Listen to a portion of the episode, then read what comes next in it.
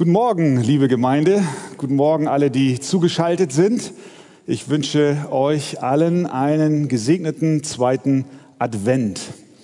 Und wir steigen gleich ein in unseren Bibeltext, der der Predigt heute Morgen zugrunde liegt. Den finden wir in Galater Kapitel 3. Und ich lade euch ein, dass ihr noch einmal aufsteht, während wir uns diesen Text ansehen. Galater 3 von Vers 1 bis Vers 5. O ihr unverständigen Galater, wer hat euch verzaubert, dass ihr der Wahrheit nicht gehorcht, euch, denen Jesus Christus als unter euch gekreuzigt vor die Augen gemalt worden ist? Das allein will ich von euch erfahren. Habt ihr den Geist durch Werke des Gesetzes empfangen oder durch die Verkündigung vom Glauben? Seid ihr so unverständig? Im Geist habt ihr angefangen und wollt es nun im Fleisch vollenden? So viel habt ihr umsonst erlitten, wenn es wirklich umsonst ist? Der euch nun den Geist darreicht, und Kräfte in euch wirken lässt, tut er es durch Werke des Gesetzes oder durch die Verkündigung vom Glauben. Amen. Nehmt gerne Platz. Hast du schon mal etwas wirklich Dummes gemacht? So, so richtig, ja, Danke für die ehrlichen Antworten. Ich, äh, ich habe auch mal was ganz, ich habe oft schon was Dummes gemacht, aber eine Sache kam mir in den Sinn bei der Predigtvorbereitung. Vor einigen Monaten, oh nee, Jahren, ist schon lange her, schon gar nicht mehr wirklich. Vor einigen Jahren, da wollte ich unseren Gefrierschrank enteisen.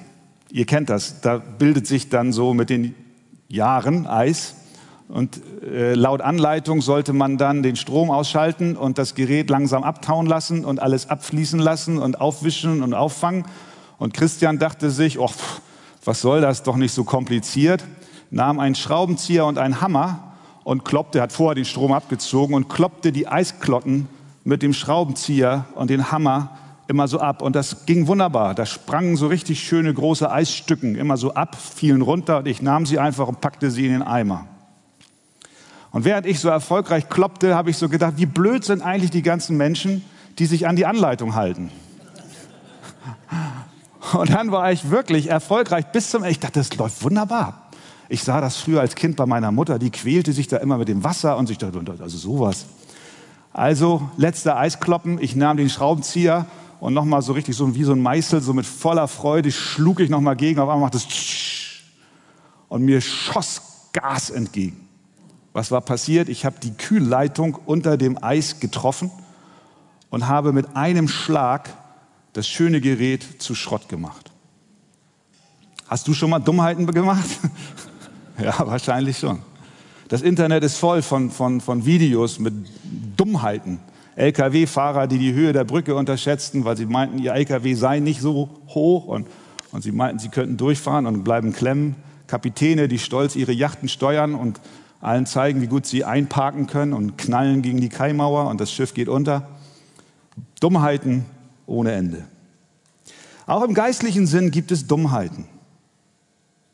Eine ist diese. Wir als Christen meinen, wir könnten unser Christenleben aus eigener Kraft führen. Wir glauben, unseren Lauf zwar in der Kraft Gottes begonnen zu haben, meinen aber nun mit eigenen Werken über die Ziellinie des Himmels uns retten zu müssen.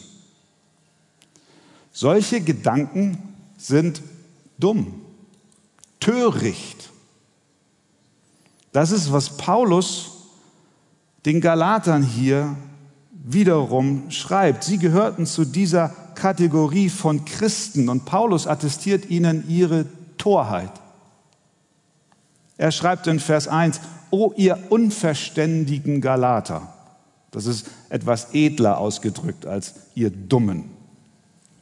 Vers 3 nochmal. Seid ihr so unverständig?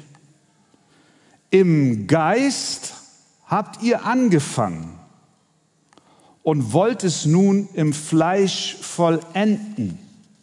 Ja, der Start ihres Christenlebens war gut. Sie begannen im Geist, in der Kraft des Heiligen Geistes haben sie ihr Leben mit dem Herrn begonnen, doch nun mitten im Rennen, während sie laufen und schon dabei sind, in der Kraft des Geistes das, dem Ziel entgegenzueilen, mitten im Lauf wollen sie ihre Kraftquelle wechseln. Sie schalten um. Sie legen den Hebel um. Sie schalten ihre Energieversorgung vom Geist auf ihr eigenes Fleisch. Wie töricht. Es ist, als wenn Michael Schumacher damals im Geist mit Benzin das Rennen begonnen hat und nach zwei Runden schaltet er um und holt seinen Kettgar raus und versucht mit eigener Kraft den anderen hinterherzufahren. Jeder, der das gesehen hätte, hätte gesagt, du bist doch bekloppt. Was machst du da? Paulus nun hier ermahnt die Galater, im Geist zu bleiben und nicht auf Werke des Gesetzes zu hoffen und zu schauen. Denn er weiß, sie werden den Lauf nur dann erfolgreich beenden, wenn sie ihre Kraft von Gott durch den Heiligen Geist auch weiterhin beziehen. Ihr Lauf wird erst dann erfolgreich sein, wenn sie sich auf den Heiligen Geist verlassen. Das Gesetz, die Alternative, die sie nun dabei sind zu wählen, das Gesetz mit den Werken wird ihnen nicht helfen, sondern allein Christus, der für sie das Gesetz erfüllt hat und sie nun mit seinem Geist versorgt, sodass sie Kraft haben, ihren Lauf, den sie im Geist begonnen haben, auch im Geist zu beenden und das Ziel zu erreichen. Das ist, was er hier will. Und das ist nicht nur der Wunsch des Apostel Paulus und des Herrn Jesus Christus für die Galater damals, sondern das ist auch der Wunsch des Herrn für dein Leben und auch für mein Leben. Das Schöne ist, um es gleich frech zu sagen, diese Kraft ist tatsächlich vorhanden. Vers 5. Der euch nun den Geist darreicht und Kräfte in euch wirken lässt. Sehen wir das?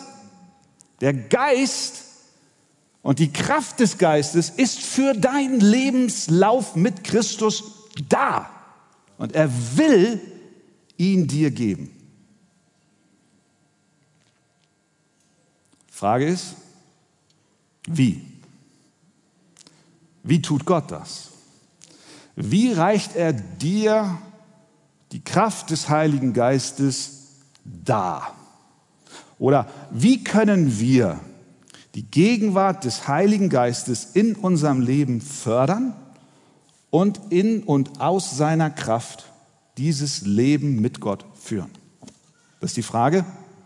Unser Text gibt uns wie ich sehe, drei Antworten darauf. Erstens, wie reicht er uns den Geist dar? Durch das Kreuz. Durch das Kreuz. Zu Beginn des geistlichen Lebens der Galater und zu Beginn auch unseres Laufes stand das Kreuz. Ohne das Kreuz hätten wir überhaupt gar kein geistliches Leben und überhaupt gar keinen geistlichen Lauf. Und Paulus erinnert sie daran.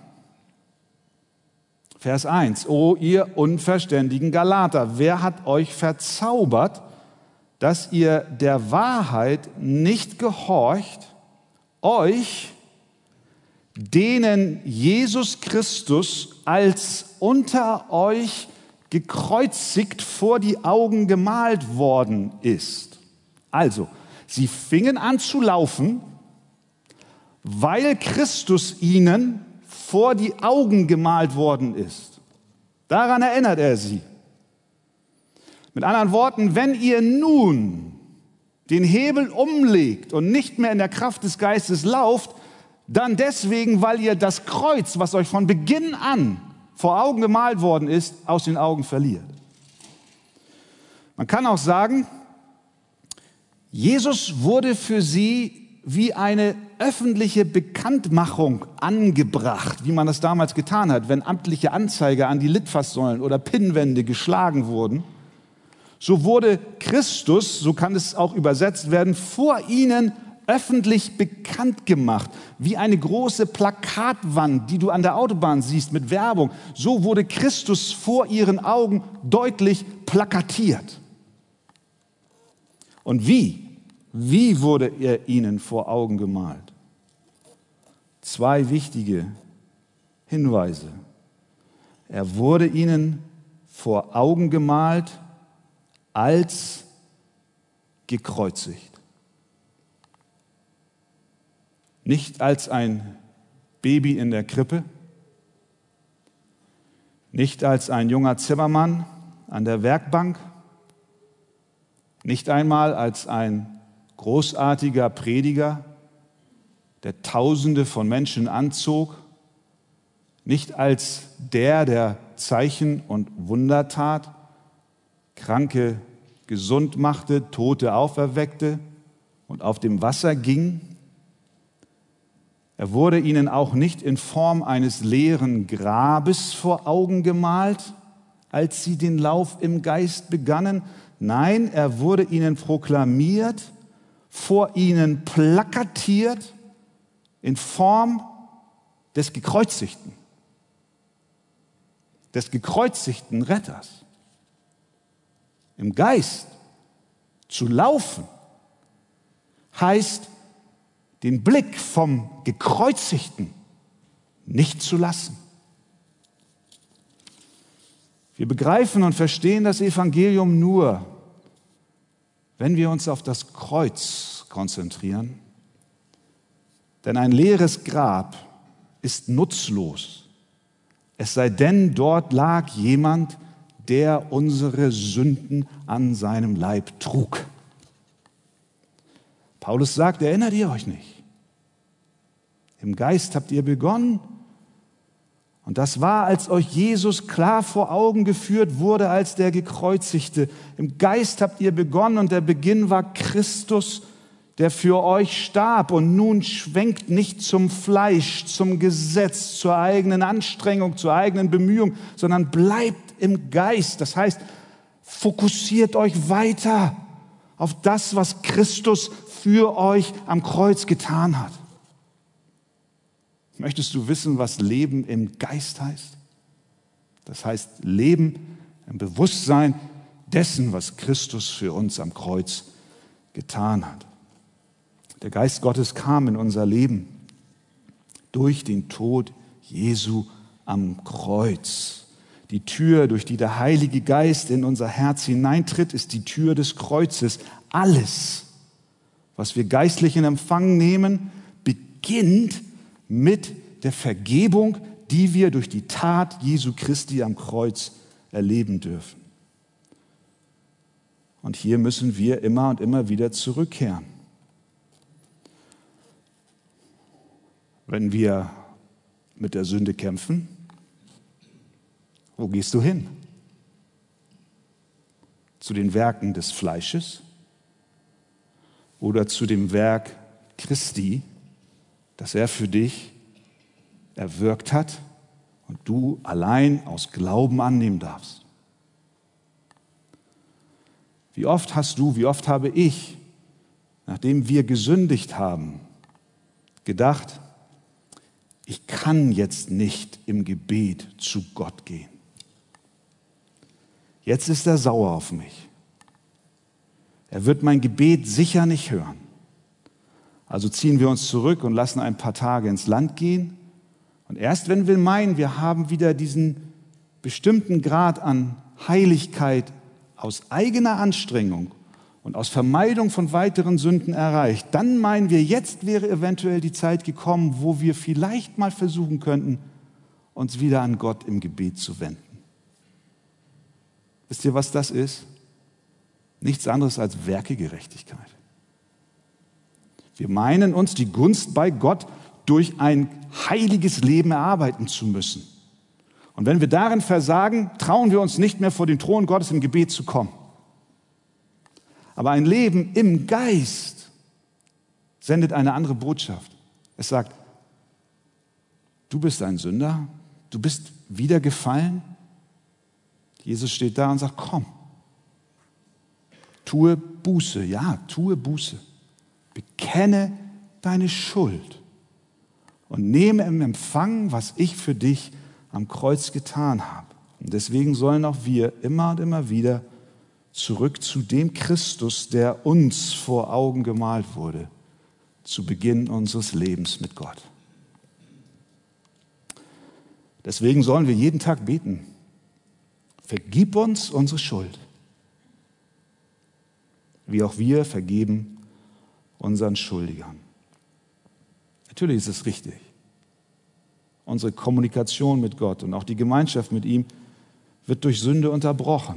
So wie du dein Handy, wenn du es vom Strom getrennt laufen lassen willst, nur noch eine gewisse Zeit aktiv sein kann und dann ist der Akku leer.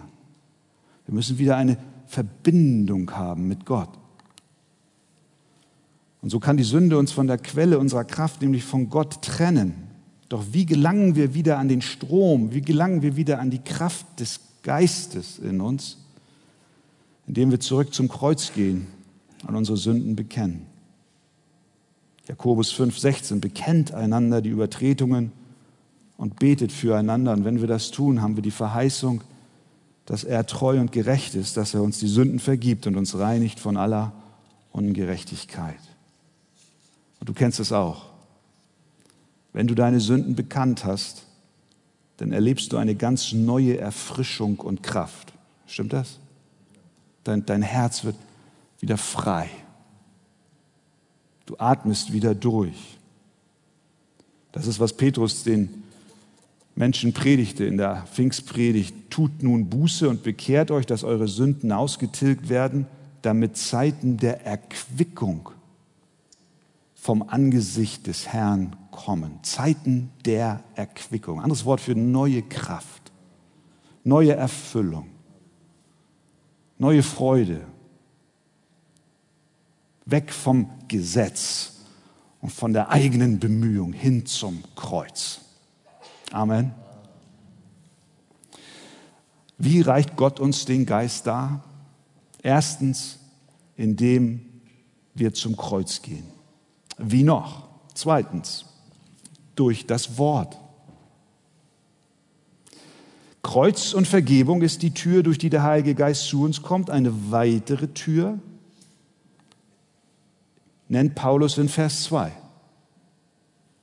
indem er fragt, das allein will ich von euch erfahren, habt ihr den Geist durch Werke des Gesetzes empfangen oder durch die Verkündigung vom Glauben. Man kann auch übersetzen, oder durch das Hören mit Glauben. Die Galater wussten auf diese rhetorische Frage, das ist die nächste Frage, die er stellt, wie, wie, wie als wenn er Schüler vor sich hat, die so ein bisschen zögerlich mit ihren Antworten sind. Die Galater wussten die Antwort. Sie wussten die Antwort auf diese rhetorische Frage. Natürlich hatten sie den Geist Gottes, ihr geistliches Leben, ihre Errettung nicht durch Beschneidung oder Werke des Gesetzes erhalten. Das wussten sie. Petrus, als er im Haus des Cornelius predigte zu den Heiden, kam der Heilige Geist einfach so über sie, ohne dass sie erst eine Beschneidung vornehmen mussten, sondern er kam auf eine ganz andere Weise, nicht durch Beschneidung, sondern durch das Wort, was Petrus verkündigte. Apostelgeschichte 10. Während Petrus noch diese Worte redete zu den Heiden dort, während er noch redete, fiel der Heilige Geist auf alle, die das Wort hörten. Sehen wir, der Geist kam auf die Zuhörer und bei den Galatern war das nicht anders und bei dir war das nicht anders. Der Geist Gottes kam zu dir, als du das Wort Gottes hörtest. Aus dem Wort kam der Geist. Und dann heißt es weiter, und alle Gläubigen aus der Beschneidung, die mit Petrus gekommen waren, also da waren die da im Haus versammelt, Petrus predigt, die Heiden bekehren sich. Die Leute, die aus der Beschneidung waren, die sehen das und sie staunen, wie es weiter heißt, dass die Gabe des Heiligen Geistes auch über die Heiden ausgegossen wurde. Nicht durch Beschneidung, sondern durch das Wort. Das ist, was Paulus hier fragt. Habt ihr, Vers 2, habt ihr den Geist durch die Werke des Gesetzes empfangen oder durch die Verkündigung des Wortes, wie es damals bei Petrus in, im Haus des Cornelius war? Dieser Geist Gottes kam auf sie und kam auf dich durch die Verkündigung vom Glauben, wie er es hier nennt. Und dieser Geist kommt nicht nur einmal in unser Leben und dann war es das, sondern Paulus fügt hinzu, dass der Geist fortwährend in unser Leben kommt und dies auch fortwährend durch die Verkündigung und durch das Hören des Wortes Gottes. Vers 5, da steht, der euch nun den Geist darreicht und Kräfte in euch wirken lässt, tut er es durch Werke des Gesetzes oder durch die Verkündigung des Glaubens. Nochmal. Wie bekommst du die Kraft des Heiligen Geistes für dein Leben als Christ? Einmal, indem du zum Kreuz blickst, immer und immer wieder mit deinen Sünden kommst. Und zum Zweiten, durch das Wort, durch die Verkündigung, indem du dich unter die Verkündigung des Wortes setzt, indem du das Wort nimmst und es liest und es studierst und es auf dich wirken lässt indem du dein Leben nach dem Wort ausrichtest. So kommt der Heilige Geist zu dir. Und so haben das die Galater erlebt und damit hat, daran hat sich überhaupt nichts, überhaupt nichts geändert. Durch die Verkündigung des Wortes. Mit uns ist es nicht anders. Es ist nicht anders.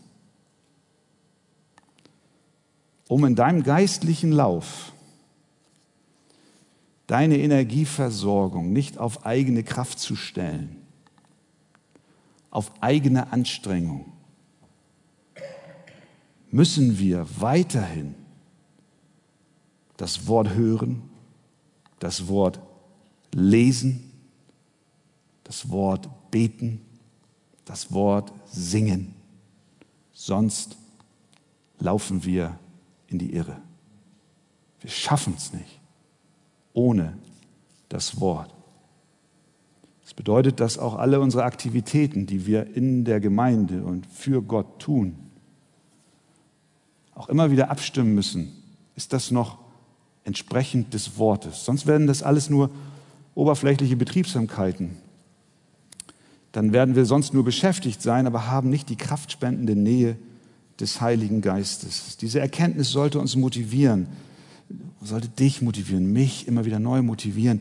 Wir brauchen das Wort, um unseren Lauf zu laufen und nicht in die Werke des Fleisches abzurutschen, was uns am Ende nur Verdammnis bringt. Paulus schreibt den Römern, der Glaube kommt aus der Verkündigung, die Verkündigung aber durch das Wort Gottes. Und es ist tatsächlich wahr, Gott segnet dich wenn du dein Leben entsprechend ausrichtest. So hat der Herr es verheißen, Jesaja 66. Ich will aber den ansehen, der demütig und zerbrochenen Geistes ist und der zittert vor meinem Wort. Gott schaut dich an,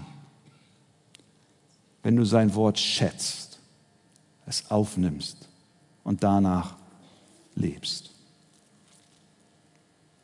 Wie reicht Gott uns den Geist dar? Durch das Kreuz. Zweitens, durch das Wort. Und drittens, durch Leid. Zwei Türen haben wir gesehen, durch die der Geist Gottes in unser Leben kommt. Tür des Kreuzes, Tür des Glaubens, des Wortes. Dritter Weg, Tür des Leides. Vers 4. So viel habt ihr umsonst erlitten? fragt er. Wenn es wirklich umsonst ist. Warum erinnert Paulus sie an ihr Leid? Warum warnt er sie, dass ihre Leiden umsonst waren, wenn sie jetzt auf dem Weg des Gesetzes weitermachen? Ich glaube, er will ihnen deutlich machen, dass Gott seinen Geist besonders in Zeiten großer Schwierigkeiten schenkt. Nachdem die Galater zu Jesus kamen, erlebten sie offensichtlich viel Leid. Und das war dem Apostel bekannt. So viel habt ihr umsonst erlitten? Im Rückblick verbindet Paulus dieses Leid der Galater mit ihrem Beginn im Geist. Über all dem, Vers 3, im Geist habt ihr begonnen. Und wie war es, als ihr im Geist begonnen habt? Ihr habt gelitten. Sie hatten allerhand Schwierigkeiten und Bedrängnisse. Aber sie wussten auch tief in ihrem Innern, dass diese Umstände Gott in keiner Weise einschränken oder ihn beschneiden oder behindern.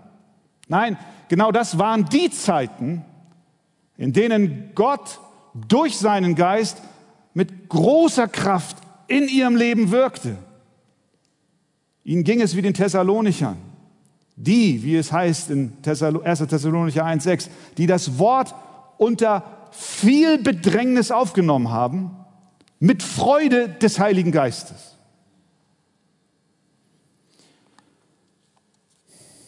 Viele Christen, auch unter uns, können davon berichten, dass sie niemals eine größere Nähe und Stärke durch den Geist Gottes erlebt haben als zu den Zeiten ihres Leidens. Das sind die Momente, wo, wo Gott so greifbar nah ist, wo wir spüren, er, er liebt uns, er lässt uns nicht los, er hilft uns auf, er trägt uns durch. Er verlässt noch versäumt uns. Diese Erfahrung hat auch Paulus gemacht. Er lernte in den schwierigsten Zeiten seines Lebens zufrieden zu sein. Darum, schreibt er, habe ich Wohlgefallen an Schwachheiten, an Misshandlungen, an Nöten, an Verfolgungen, an Ängsten um des Christus willen. Wie kann er sowas sagen? Weil er die herrliche Wahrheit entdeckt hat, die lautet, denn wenn ich schwach bin, dann bin ich stark. Und in diesen schweren Zeiten hörte er Jesus persönlich zu ihm sagen, lass dir an meiner Gnade genügen, denn meine Kraft wird in der Schwachheit vollkommen. Wissen wir, wissen wir Menschen, die das erleben, wirklich erleben, nicht, nicht spielen, sondern die von dieser Wahrheit durchtränkt sind. Das sind die Menschen, mit denen wir sehr gerne zusammen sind.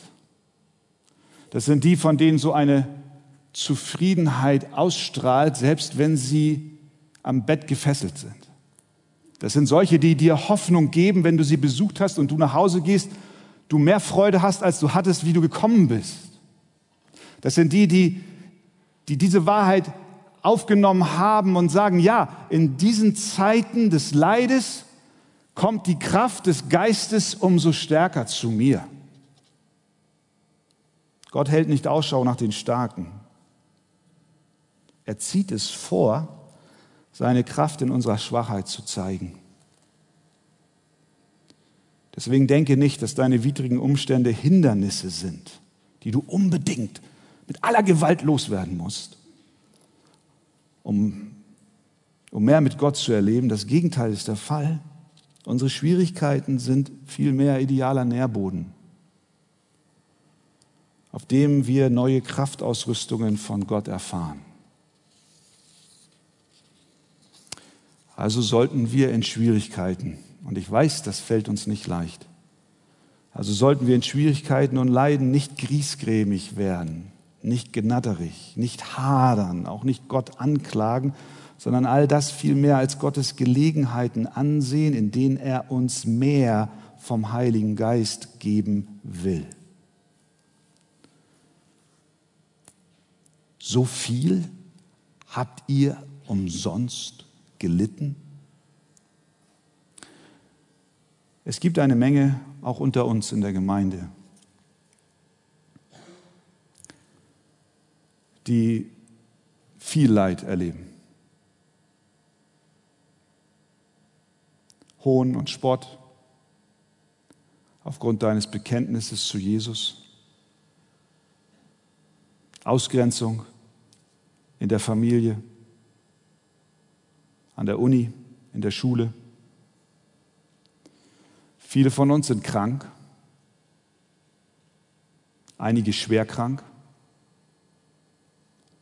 einige haben schwere Leiden auch durch Covid-19 erlebt. Nicht nur, dass sie selbst betroffen waren, sondern dass auch ihre wirtschaftliche Grundlage dahingegangen ist. Viele von uns haben gelitten aufgrund von Verlusten geliebter Menschen, die gegangen sind. Nicht wenige haben Ehekrisen erlebt oder erleben sie, wirtschaftliche Nöte und noch viel mehr. Heute Morgen ruft der Herr dir zu, in deinem Leid reiche ich dir die Hand. Ich gebe dir die Kraft des Heiligen Geistes. Ich reiche dir die Kraft des Geistes dar in deinem Leid. Gerade jetzt, gerade jetzt in der Anfechtung, gerade jetzt in der Not. Und ihr Lieben, lasst uns auch die Corona-Zeit in diesem Geist erleben. Auch wenn sie für uns Einschränkungen mit sich bringt. Und wir uns wünschten, es wäre so wie vorher und wir auf Abstand sind und Masken tragen. Lasst uns diese Zeit der Krise als eine Zeit verstehen, in der Gott durch seinen Geist uns die Kraft darreicht, wie wir sie sonst nicht in Empfang genommen hätten. Lasst uns nicht griesgrämig auf die Fehler anderer schauen und mit den Zeigefingern auf sie blicken, sondern lasst unseren Blick zu Gott emporgehen und sagen, Herr, ich nehme alles aus deiner Hand, auf das unser Zeugnis in dieser Welt hell leuchtet. Wir haben Hoffnung. Wir gehen anders mit Krisen um als die Welt um uns herum. Wir haben den Geist Gottes, den er uns darreicht, inmitten unserer Nöte. Wenn wir mitten in unserem Leid im Glauben an den Sohn Gottes leben, der sich selbst für uns hingegeben hat, dann werden wir erleben, dass der Herr uns wohlgefällig ansieht und uns mit seinem Heiligen Geist überschüttet. Zum Schluss. Welche Herausforderung erlebst du gerade? Auf welchem Gebiet brauchst du die kraftspendende Gegenwart des Heiligen Geistes? Vergiss nicht, es ist Gott, der dir seinen Geist darreicht. Er tut es durch das Kreuz, er tut es durch sein Wort und er tut es auch durch Leid. Einige von uns haben versucht, ihr Glaubensleben in eigener Kraft zu leben. Deswegen empfindest du das Christenleben auch so anstrengend. Es ist eine elende Quälerei, den Hebel von der Kraftquelle Geist zur Kraftquelle Fleisch umzulegen. Paulus sagt, weißt du was? Das ist ziemlich dumm. Mach es nicht, sondern setze deine Hoffnung und dein Vertrauen allein auf Christus. Lasst uns zurück zum Kreuz gehen, lasst uns in das Wort schauen und lasst uns nicht über unsere Leiden klagen, die Gott uns sendet, denn dadurch will er uns seinen Geist geben und diesen Geist brauchen wir, um den Lauf zu vollenden. Und wir werden ihn vollenden, weil er uns die Kraft darreicht, die wir brauchen, um das Ziel zu erreichen. Amen.